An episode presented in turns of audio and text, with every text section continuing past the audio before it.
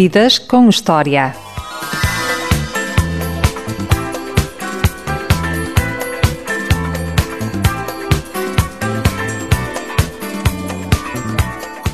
É simpática, é jovem, é apresentadora de televisão e hoje é a minha convidada do Ultraleve. Boa tarde, Ana Rita Clara. Olá, boa tarde, Diogo. Muito obrigada por este convite. Obrigado eu por teres aceito o convite. O que é que te faz parar para pensar? O que é que me faz parar? Uh, não sei, provavelmente hum, todas aquelas questões que mexem connosco, que têm a ver com, com aspectos mais de, de cidadania, de, daquilo que nos move na vida. Um, com aquilo que muitas vezes acontece e que hum, não encontramos grandes razões para, para acontecerem no mundo.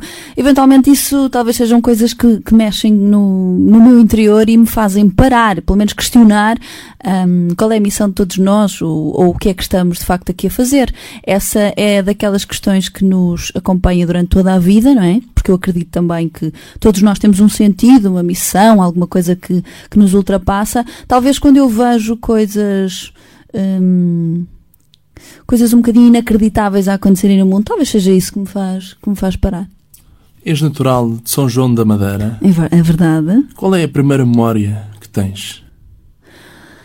Tenho a primeira um, e várias memórias. Uh, São João da Madeira foi o sítio onde eu vivi até aos 18 anos, onde de facto vivi a minha, a minha infância, adolescência, portanto tenho todas as lembranças de, de um crescimento de uma, de uma menina que, que queria sempre, sempre mais, sempre foi muito comunicativa, sempre estive envolvida em, em vários aspectos da, da escola, do teatro, de, de do aspecto da da Associação de Estudantes, enfim, sempre tive muitas, muitas recordações nesse, nessa área e onde, e onde pude criar e desenvolver, sobretudo, laços muito fortes que permanecem até hoje. Eu penso que São João da Madeira é uma cidade de pequena média dimensão, digamos assim, mas que, sobretudo, me passou valores de, de trabalho, e de, de, família.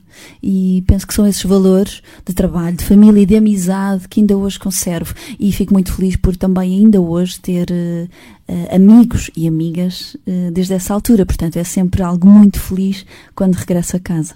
Diz-me um momento marcante da tua infância.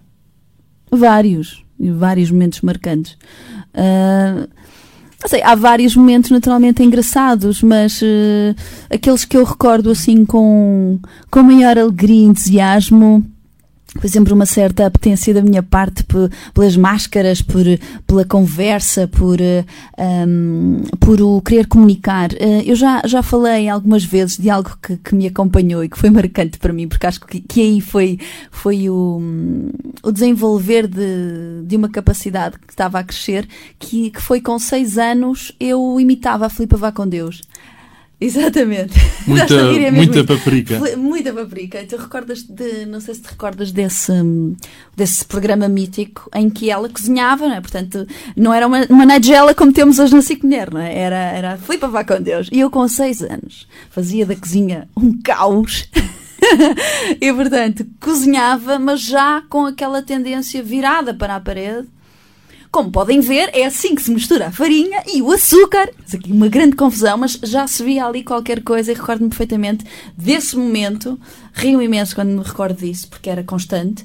E, e, acho que foi aí também que a minha mãe começou a. Lá em casa, os meus pais começaram a ver ali, enfim, uma atitude comunicativa que me iria acompanhar durante muito tempo. Hoje em dia, ainda gostas de cozinhar? Olha, não cozinho assim tanto. um, gosto de inventar na cozinha, é certo. Um, mas devido, enfim, ao ritmo de vida algo intenso, não tenho aquela apetência normal ou uma rotina uh, diária para o fazer, mas é algo que gosto muito. Eu gosto da cozinha uh, nas casas como momento de intimidade e de partilha. Um, a comida é de facto e a gastronomia é das melhores formas de nos conhecermos e de estarmos em contacto com alguém. Portanto, não me dá ma maior prazer um, ou, por exemplo, organizar um jantar em minha casa, receber as minhas amigas, como vai acontecer hoje, depois de sairmos daqui. Um, trouxe uma amiga comigo aqui, estamos aqui em estúdio também com uma amiga minha, e, e pós isto vou ter, lá está, um jantar de, de amigas em casa, é uma coisa que, que me dá muito prazer. E, e a cozinha, mais do que mostrar dotes de culinária, é é o sabor. A comida é um motivo para o diálogo. Sempre, tudo em mim é um motivo para o diálogo, uh, mas de facto a partilha é sempre mais importante. E da adolescência? Um momento cómico da adolescência? Ou irreverente? Não, eu recordo-me perfeitamente ali quando eu, eu, aos 15 anos, houve ali, eu penso que houve ali um, um, vários momentos de rebeldia. Uh, tive um momento, aliás, de eu que marcou, uh, que foi quando recebi, uh, tive um presente muito especial dos meus pais que foi quando eles me ofereceram uma moto BWS. Ainda hoje eu gosto muito de velocidade, é verdade. Uh, não sei se as pessoas têm essa, essa consciência não, mas, mas gosto e, e, e sou assim bastante rebelde nesse tipo de coisas. Mas com 15 anos, ao receber essa, essa moto, foi um sinal de independência foi um alerta para a partir de agora és tu que tomas o teu caminho e, e que te conduzes a ti mesma. E, e os meus pais sempre me deram essa, essa, essa educação, portanto foi algo muito importante e que marcou. Mas talvez uh, tenha sido esse momento e depois a rebeldia normal de, de nas aulas, eventualmente o, começarmos a criar um, um ser espevitado um bocadinho diferente, o pormos tudo em causa. Um, Recordo-me perfeitamente disso, de pôr muitas vezes é importante questionar. Muito, muito importante. Sempre foi assim. Uh, questiono tudo e, e acho que só assim é que, é que nos conhecemos melhor e que conseguimos encontrar as respostas, porque senão não faz sentido estarmos aqui se não questionarmos aquilo que nos aparece. O que é que mais gostas no ser apresentadora? o poder comunicar uh, o que está a acontecer. Uh, eu, eu, sempre, eu sempre disse que para além de sempre ter dito que foi a televisão que me encontrou, que isto foi um namoro engraçado, mas que culminou neste casamento que para mim me torna muito feliz, é sobretudo o eu pretender no futuro. Eu acho que ainda não posso falar em carreira e devo ser humilde nisso. Acho que é um percurso que está a ser feito, apesar de, enfim, ter alguns anos e já ter feito algumas coisas, mas acho que sobretudo aquilo que mais. coisas. acho que sobretudo aquilo que mais me, mais me apaixona é poder influenciar de alguma forma, poder eh, mexer com a vida das pessoas, dar-lhes a conhecer um outro lado, um outro aspecto. É isso que eu tento fazer também diariamente no Mais Mulher. Colocar aquela questão que lá em casa querem ver respondida, pelo menos no meu entender.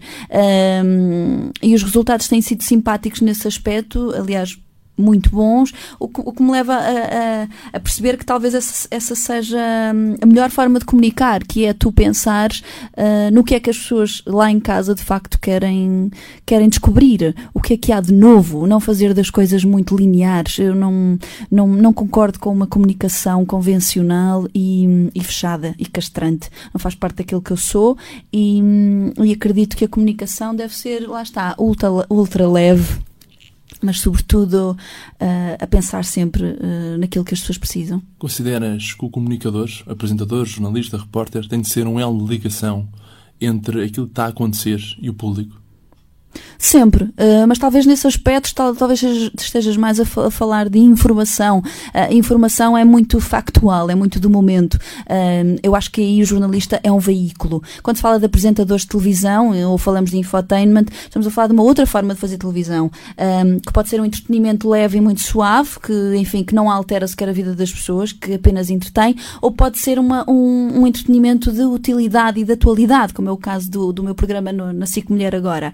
É um programa que quer, que quer ir ao encontro daquilo que é necessário, que fazia falta, que tem um, mil e uma rubricas de, de, mil e uma áreas e, cada programa responde a mil e uma questões. Portanto, uh, essa forma de fazer uh, televisão é, um, é diferente, sabes? Eu acho que, que pretende de facto mudar a atitude das pessoas e isso é algo que me faz muito feliz, porque acordo todos os dias uh, com com a felicidade de poder ter diferentes convidados, diferentes temas. E é muito importante para mim isso também, não ter rotina de pensamento e poder estar sempre a, num, num, num discurso que está sempre em evolução.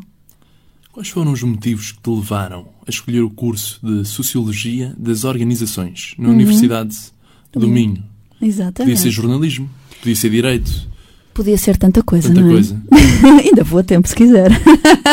Olha, hum, eu sempre, eu, como te disse, isto tem tudo um antecedente, eu sempre, sempre soube que ia fazer alguma coisa a nível de comunicação, fosse. Não sei, nem sequer pensava em televisão, obviamente, mas eh, quer seja em frente às câmaras ou fora delas, eu sabia que ia ser alguma coisa relacionada com isso, ou advocacia. hum, mas sociologia foi uma surpresa para mim quando tive essa cadeira. Identifiquei-me logo eh, completamente pela forma como olha a sociedade, pela forma como consegue compreender o que está a acontecer na nossa, eh, à nossa volta. Lá está.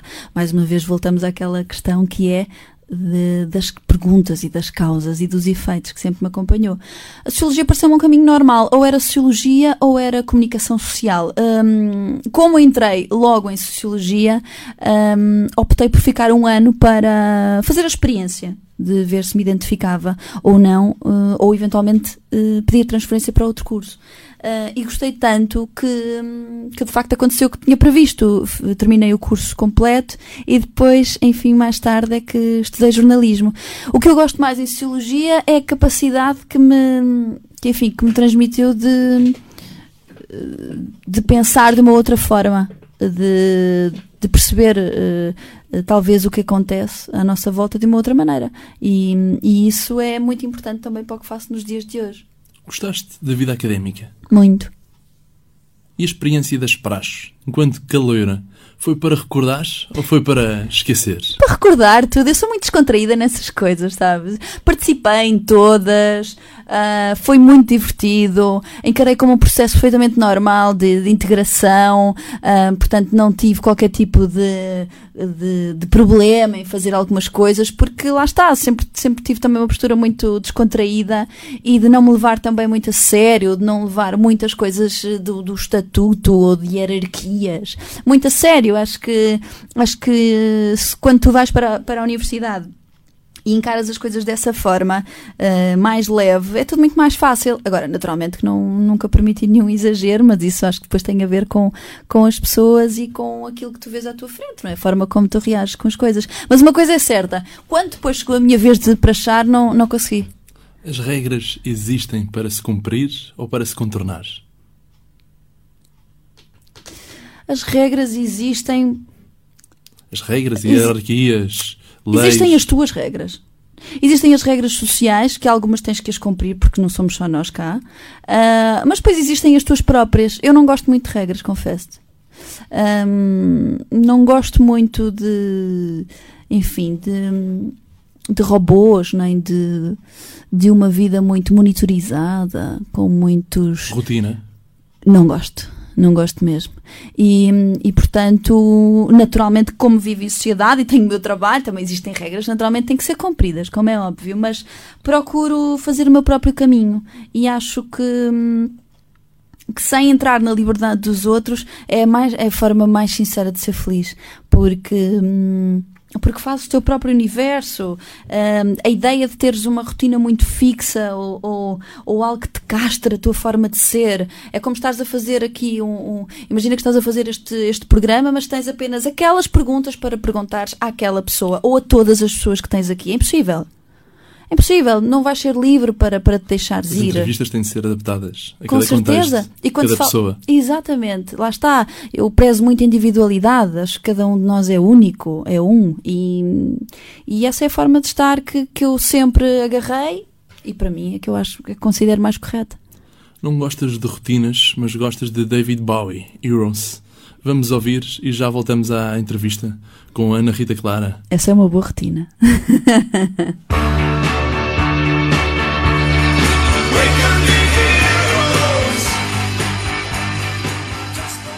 estivemos a ouvir David Bowie, Heroes. A escolha foi da entrevistada deste Ultraleve, Ana Rita Clara, apresentadora da SIC Mulheres, a SIC e de muitas outras coisas. Ana Rita, porquê que escolheste esta música? Antes de mais, gostas? Gosto, gosto muito. Gostaste da David? Bowie, espetáculo, Heroes. É preciso ser um bocado herói para estar na comunicação social, ou não? Eu não sei se é preciso ser herói. Agora que é preciso ter armadura e ter umas forças especiais às vezes, acredito que sim. Eu, eu acho que sim. Agora, herói não. Eu acho que herói somos todos, não é? Eh, eu escolhi esta música precisamente por isso, que acho que transmite uma, uma mensagem de, de força e de coragem uh, exemplar, para além de, de admirar muito David Bowie ser de facto um ícone em todos os sentidos para mim, musicalmente e como artista. Portanto, é, é uma música de facto muito especial especial porque We can be heroes just for one day é, é uma frase ímpar. Mais vale ser herói por um dia do que cobarde toda a vida. Completamente. Não existe cobardia no meu pensamento. Acho que, hum, aliás, tudo aquilo que eu tenho vindo a fazer, enfim, até aos dias de hoje, um, tem a ver também com certo sentido, sentido de arriscar e de aposta, porque um, efetivamente quando me convidaram para vir viver para Lisboa e para entrar num canal jornalista como a SIC, eu estava confortável num, num canal no Porto e a apresentar vários programas, mas achei que era o momento. E, hum, e há qualquer coisa que te diz dentro de ti que é o momento e que deves agarrar a oportunidade, e nesse momento não podes ter. Hum, podes ter dúvidas.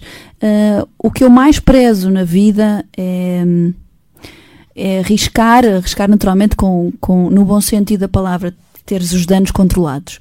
Mas eu gostava um dia, uh, quando estiver para morrer, poder olhar para trás e, e saber que fiz tudo aquilo que queria ter feito na NTV, que falavas há pouco, nesse canal do Norte, apresentaste um programa de música, Ultrasons. Exatamente, estás muito bem Ultra, Diogo. Lá está, tínhamos que nos encontrar, não é? É daí que vem o gosto pela música, o facto de seres uma melómana? Eu sempre gostei muito de música, é certo. Uh, sempre ouvi muita música em casa, uh, pratiquei dança também durante muitos anos, portanto havia uma ligação muito próxima. O meu pai tinha discos de Michael Jackson em casa, enfim, era, era algo que estava sempre muito, muito presente. Mas quando comecei a. sempre consumi música, portanto sempre comprei, mas depois, quando comecei a trabalhar efetivamente mais a sério em televisão, que foi quando foi para a NTV, que depois naturalmente se tornou RTPN. No próprio XPTO, que foi o primeiro talk show em direto que eu comecei a apresentar, eu tinha diariamente uh, bandas uh, a tocarem ao vivo e em direto. O Zé Pedro dos Chutes e Pontapés, que eu admiro imenso e que, que adoro, era um dos um, colaboradores também. O próprio Álvaro Costa, um nome de, de, de renome e da música em Portugal, um, que eu também uh, gosto imenso, também estava nesse programa. Portanto, foi um universo que rapidamente se ocupou de mim. E eu, naturalmente, deixei com todo o agrado que isso acontecesse e é algo que mantenho até hoje. Depois, curiosamente, veio Ultrassons, onde só se falava de música nacional eu acho que era foi um programa que realmente na altura se tornou de culto, pelo menos ali. E, e, curiosamente, quando vim para Lisboa, para a SIC, tive, passado pouco tempo, o convite para ser uh, o rosto do Rock in Rio Lisboa. Em 2006. Em 2006. Portanto, curiosamente, como tu vês, a música vem estando sempre uh, muito próxima, depois dos próprios festivais, que acaba por estar sempre presente, para além de um gosto pessoal. Um, atualmente, o que eu faço é por amizade e por convívio, passa assim uns discos de vez em quando. Mas antes eh, de ir para a NTV, já tinhas tido uma experiência num concurso que houve no curto-circuito. Foi o primeiro, o primeiro casting do curto-circuito na SIC Radical, imagina. Mais tarde foste para a NTV. É caso para dizer que quando se fecha uma porta, abre-se uma janela. Quando tu tens as expectativas uh, inexistentes, um, eh, acaba por ser muito bom o que o futuro te reserva. Uh, aquela frase, há uma frase que eu costumo dizer muito que é não faças muitos planos para a vida, porque a vida pode ter outros planos para ti. E aconteceu. Um, esse casting uh, para o curso circuito eu estava ainda a estudar Sociologia e foi inscrita pela minha mãe eu não conhecia sequer o curto-circuito. Tua mãe lembrou-se. É verdade, ela lembrou-se de me inscrever.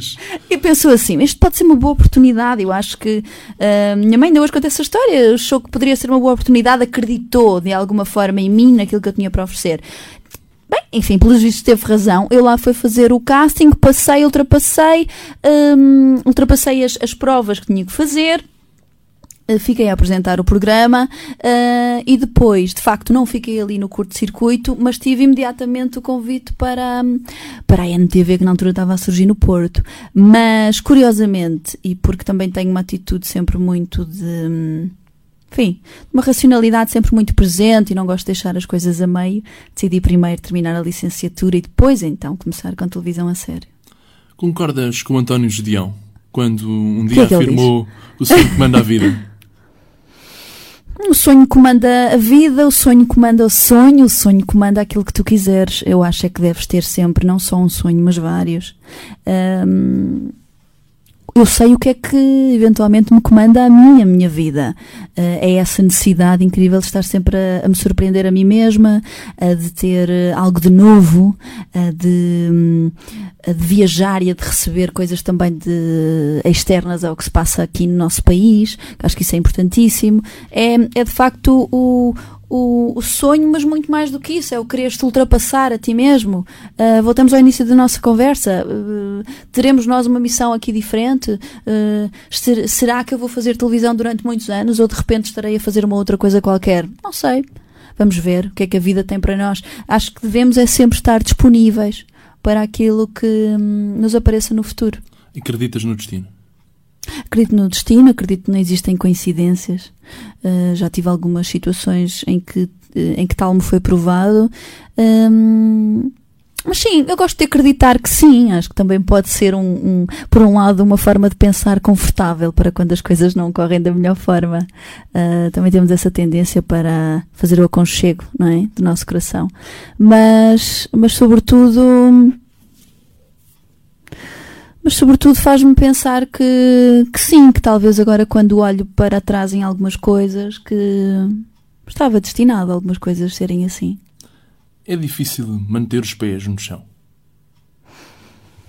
Eu, não, eu só quando saltei de paraquedas é que eu estive mesmo fora de. completamente. Cada livro. Foi em cada livro. É, aí é que eu estive efetivamente fora de chão. Um, ou, ou voar, ou coisas assim.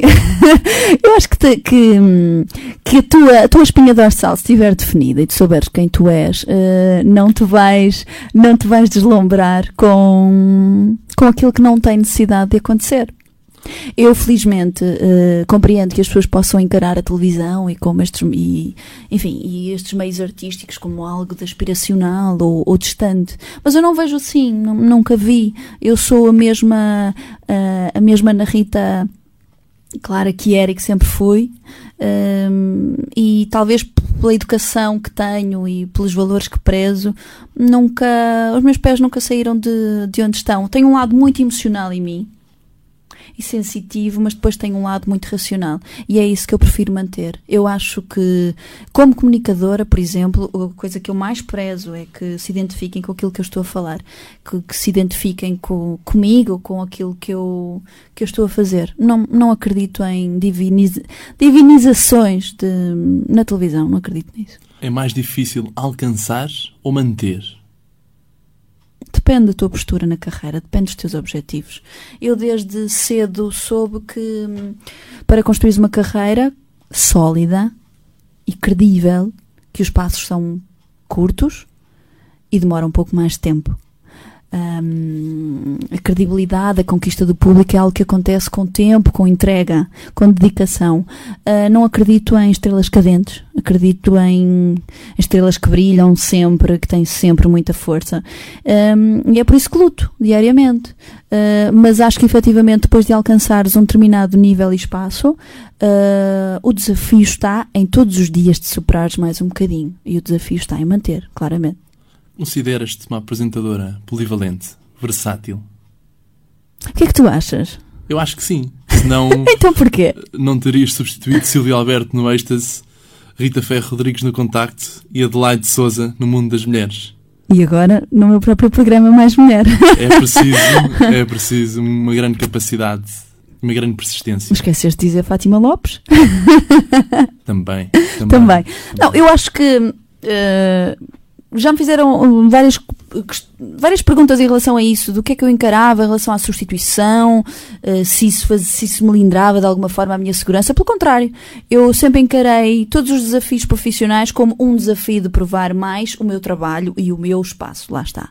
E sempre tudo correu muito bem, porque. Um, existe espaço para todos os registros, cada pessoa tem o seu. Quando me convidaram naturalmente para substituir pessoas com o talento uh, que têm essas mulheres que indicaste, um, Eu fiquei muito contente, sinceramente, porque é uma responsabilidade acrescida. Foi uma honra. Foi, foi uma honra porque, de certa forma, hum, acaba por ser um elogio também ao teu, à tua dedicação. O confiarem que, naquele momento, tu vais correspondente, eh, corresponder ao que é necessário. E correspondeu e as coisas aconteceram. E é mais uma experiência. Até chegar onde estou hoje, com um programa meu, hum, onde, onde, de facto, enfim, hum, não estamos a falar de substituição, de substituição alguma, estamos a falar, sim, de entrega diária. Mas no futebol não existem muitas substituições de jovens que saltam do banco a poucos minutos do fim e que marcam E- o gol da vitória. Pois, com certeza. É Isso acontece em também. todas as áreas. Eu agora fazia nova pausa na nossa entrevista. Já? Sim, e íamos, o tempo passa a correr. E íamos novamente à música. David Johansen, funky but chic. Esta é para dançar. Vamos dançar então. Siga ao baile.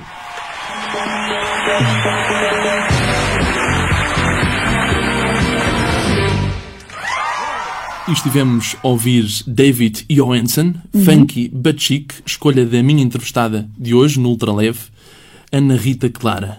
Ana Rita, gostas de dançar? Gosto muito de dançar. Para além de ter, eh, ter também praticado dança durante alguns anos, eh, sempre gostei muito de dançar. Acho que de facto é, é um momento tão bom e prazeroso onde consegues relaxar, descontrair. E como gosto muito de música, acho que é uma das formas ideais de, de a sentir ah, de uma outra maneira. Ahm, faz-me sentir leve, leve ah, faz-me.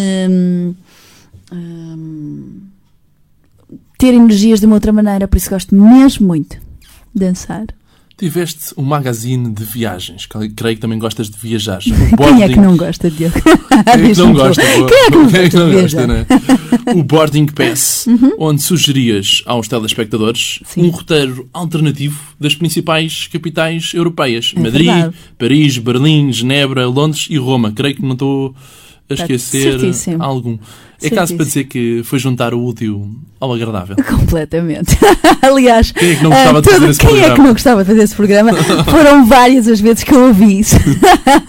Consigo compreender. Hum, e foi uma privilegiada, ah, sobretudo no panorama atual televisivo, de ter feito um programa assim. Claro que, e também é bom que saibam, para também não pensarem que era só alegrias, era um programa ah, muito gostoso de fazer, no sentido em que eram muito poucos dias, cerca de dois a três dias em cada capital, em cada cidade, ah, para se ah, gravar ah, dois programas de 30 minutos. Portanto, estamos a falar de uma visita a 20 sítios por dia, de metro ou de transportes públicos, é certo. Ninguém que pense que num programa low budget nós estávamos com um táxi ou com motorista. Não havia isso. Com salto alto, com, a- com uma troca de styling completo da cabeça aos pés ahm, constante. E olha que eu gosto de moda. Ah, e portanto acabou por ser de facto uma experiência incrível. É óbvio que, que amei a experiência, que foi muito prazeroso. Conheci sítios que de de uma outra maneira seria completamente impossível. Estar na no topo de uma torre na, na Alexanderplatz em Berlim, a fazer um pivô com Berlim, enfim, entre aspas, aos meus pés, ah, foi, foi um sonho, foi um momento único. Ah, estar em determinados restaurantes, ah, a conhecer os chefes e aquelas gastronomias todas, seria. Uh, não, não, não impossível, mas um pouco mais complicado, uh, ou demoraria um pouco mais de tempo, e portanto tive uma série de, de, de experiências que guardo com muito carinho e, e também espero que o programa regresse. Estamos todos ansiosos também por uma segunda série do Boarding Pass, esperemos que no próximo ano ela chegue, e, e poderão também existir uh, novidades, existe também um, um convite para este, estas viagens serem colocadas em livro como proposta para, para os leitores e para as pessoas que acompanharam o Boarding Pass. Vamos ver então se, se também isso, isso acontece efetivamente. Seria uma viagem também diferente para mim, seria algo de novo e que, como eu gosto também muito de escrever, também seria uma outra maneira de comunicar. Mas o Boarding Pass foi único, sabes, Diogo? Porque Uh, para já é um programa que nunca aconteceu. Uh, em Portugal, em televisão, uh, vês sempre programas de, enfim, de visitas nacionais de- ou de sugestões internacionais, mas não feito desta maneira. Portanto, a CBV é uma produtora incrível, um, muito, muito. Um dos sócios é Pete Einbaker, que já foi, Foi um dos nossos convidados aqui Exatamente. do Ultraleve. Muito simpático, não é? É. Ele esteve um senhor, É um, um senhor. senhor. E é um senhor de televisão também. Ah, para além dele, o Pedro Curto e toda a equipa da, da CBV, ah, fantásticos mesmo. Um, Pitano esteve connosco também em Berlim, acompanhou-nos, e o Pedro Curto esteve connosco, por exemplo, em Madrid e Roma. Então acabou por ser realmente uma outra forma de fazer televisão, porque era tudo muito livre, tal como eu acredito que deve ser. Não, não havia, naturalmente, tínhamos uma anotadora com a ideia do que íamos fazer, mas não havia guião, não havia. hum, segmentos específicos do que dizer, era, era o, que, o, que, o que eu sentia no momento. E isso foi, foi uma responsabilidade muito grande. Eu recordo-me, por exemplo, de estar em Roma, no Panteão, e de entrar, e aquilo tem um óculo espetacular hum, na parte superior, em que tu olhas e te sentes efetivamente mais próximo do céu ou de alguma coisa que te é superior. E eu lembro-me de entrar, não tínhamos, não tínhamos planeado gravar, filmar lá dentro. Naturalmente que eram precisas outras autorizações, mas isto ninguém nos está a ouvir, não é?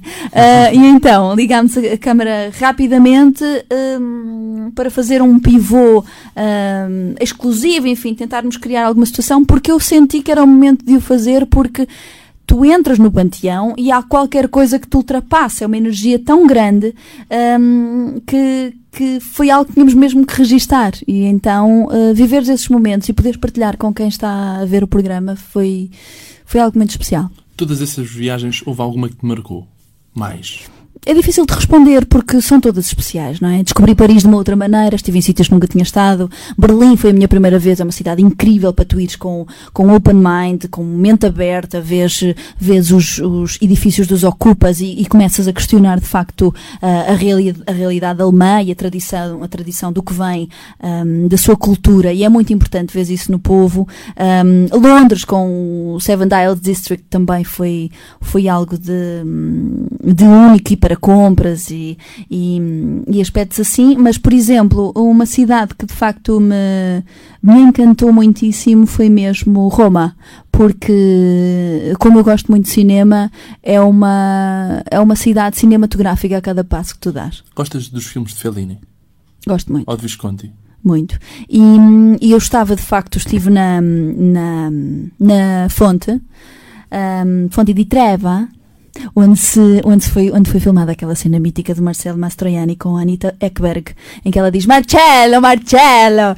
E então tu estás lá e por muitos turistas que tu estejas a ver, que são milhares com as suas máquinas fotográficas. Tu imaginas aquela cena? Tu imaginas aquela cena e é lindo e é, e é realmente incrível e, e apetece-te um, apetece ficar a viver ali, sabes? Uh, eu estive efetivamente um, também já em outras cidades, mas uh, o Boarding Pass também foi especial por isso. Foi, foi como tu dizias, realmente unir o, o útil a, a algo de memorável. Se um amigo teu, estrangeiro, Hum. te pedisse um conselho para visitar em Portugal um só lugar obrigatório, qual seria aquele que tu indicavas? Nós temos tantos, nós temos tantos sítios especiais. Eu acho que. E agora? Hum, hum, hum. Nós temos muito. A começar pelo Jerez, que eu acho que é um sítio incontornável no nosso país.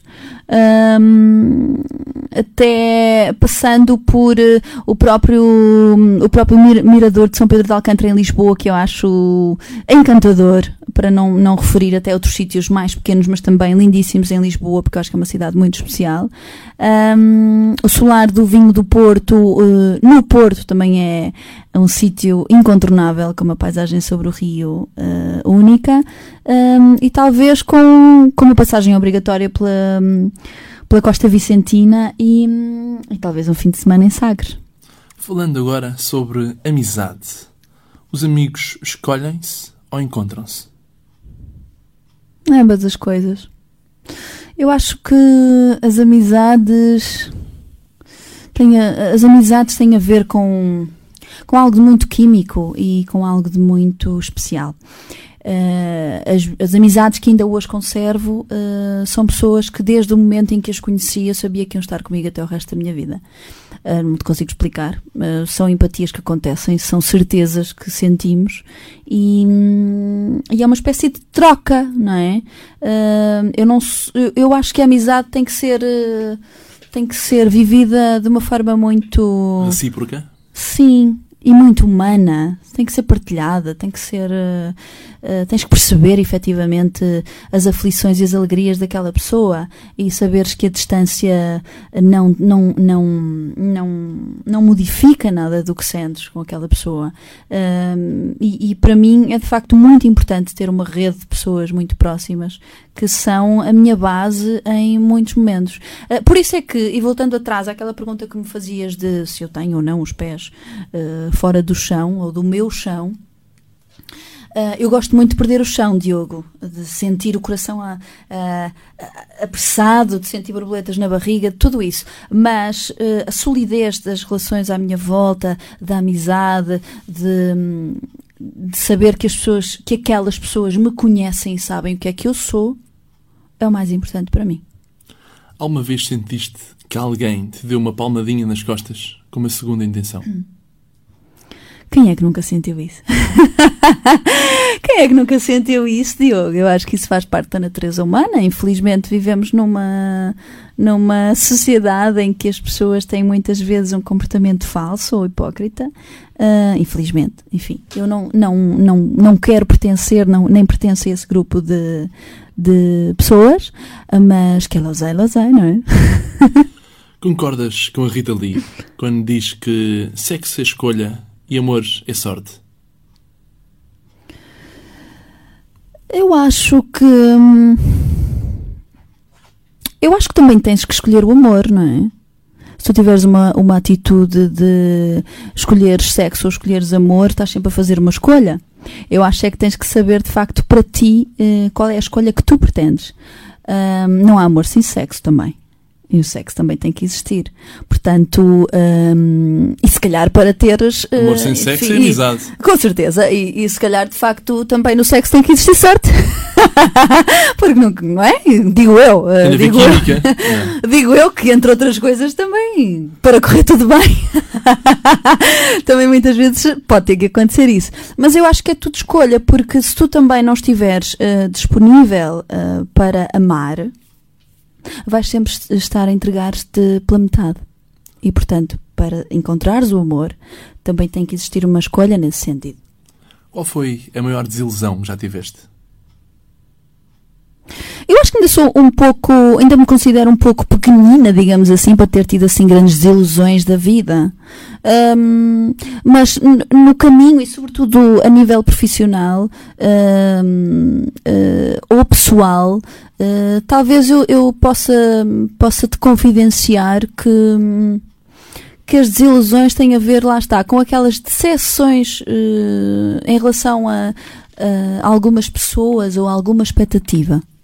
Um, mas como eu acredito que existe um destino e que a vida também dá muitas voltas e que eventualmente nós nunca conhecemos efetivamente bem a esta ou aquela pessoa, porque todos também temos os nossos momentos, não é? E temos às vezes também que desculpar isso. Um, talvez muitas vezes a maior desilusão seja comigo em algum momento que eu não esteja uh, a 100%, porque como sou perfeccionista, portanto a minha maior crítica sou eu. E, e isso muitas vezes pode ser angustiante, porque hum, acabo por estar sempre à procura de um perfeccionismo que eventualmente não até nem devia existir, porque hum, o mais natural é naturalmente termos todos uh, virtudes e defeitos e existir momentos em que não estamos assim tão bem. Mas hum, como olho muito também para mim, talvez uh, me tenha desiludido aqui ou ali em alguns, em, em alguns aspectos comigo, mas uh, lá está, procuro todos os dias ser sempre uma, uma mulher e uma pessoa melhor do que o que foi ontem. Diz uma pessoa que eu deveria conhecer. Ias adorar conhecer a minha mãe.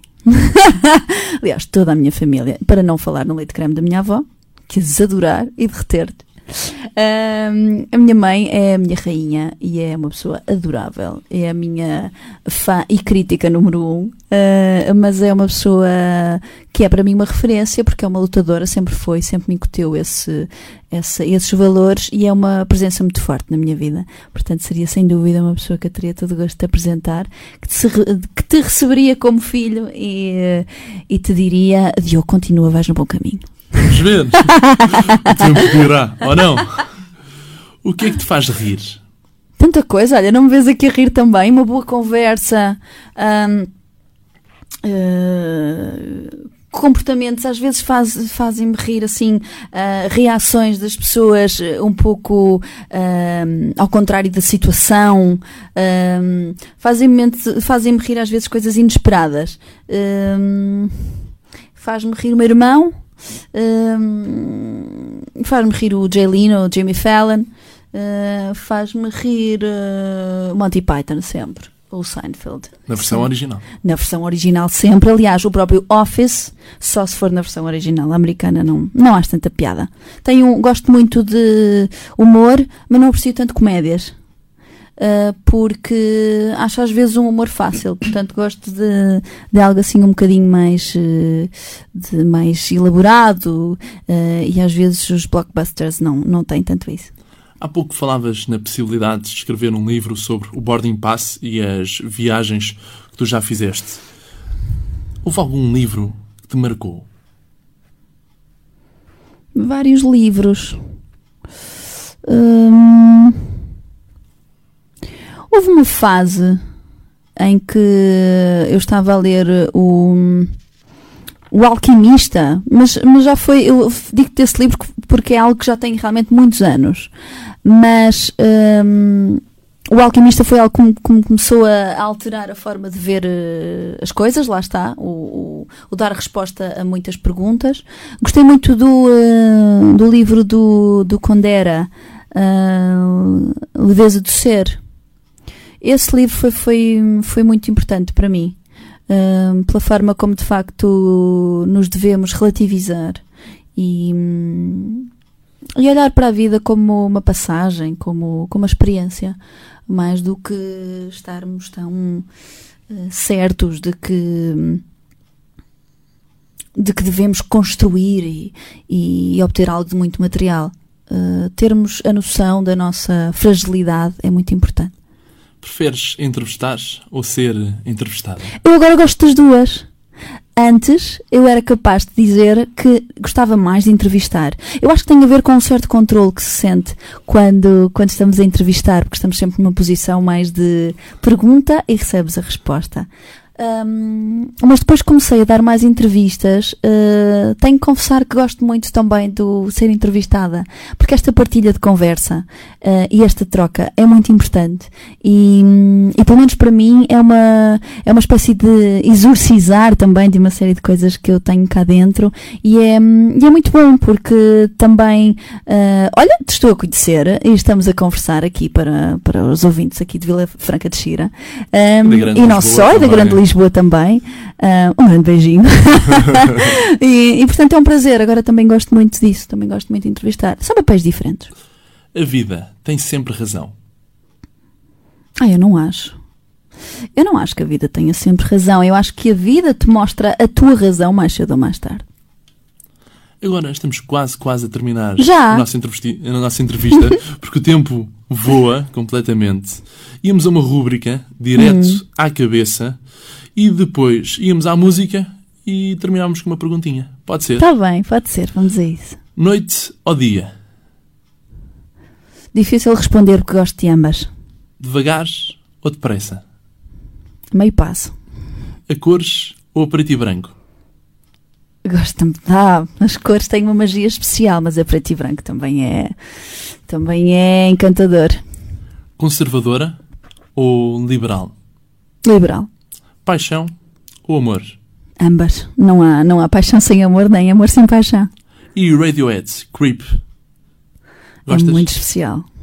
Vamos Lá ouvir. está, a cores, a preto e branco, de dia, de noite, Radiohead é para ser ouvido sempre com muita alma. Vamos ouvir e já voltamos à conversa com Ana Rita Clara. É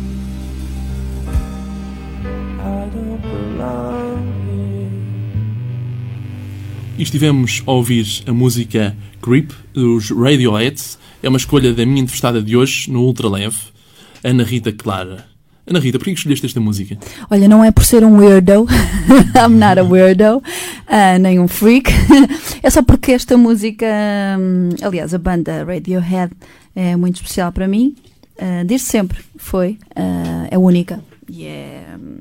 Um, É a minha banda favorita. É, Radiohead. também a minha é uma das. E, e lá está, ah, até mesmo relativa- relativamente à amizade, ah, tem a ver também com uma experiência muito, muito boa, que foi uma viagem a Barcelona, ao Festival Daydream, onde os vi pela primeira vez ao vivo e aguardei três horas ou mais para poder ficar a metros do palco e tive que aguentar com as primeiras e segundas e terceiras partes que existiam até chegar hum, ao Tom York e e companhia e foi realmente único e portanto é uma banda que sempre que eu ouço me recorda bons momentos, para além de serem músicas incontornáveis, não é? É singular, não há bandas assim. O tempo voa e chegamos ao fim da nossa entrevista. Mas antes eu queria perguntar-te: a vida é? Olha, sem entrar em muitas filosofias, eu acho que a vida é mais cor-de-rosa sempre que se vê o Mais Mulher, segunda a quinta-feira às 19 horas, na SIC Mulher. Muito obrigado. Prazer foi meu. Muito obrigada, beijinhos para todos.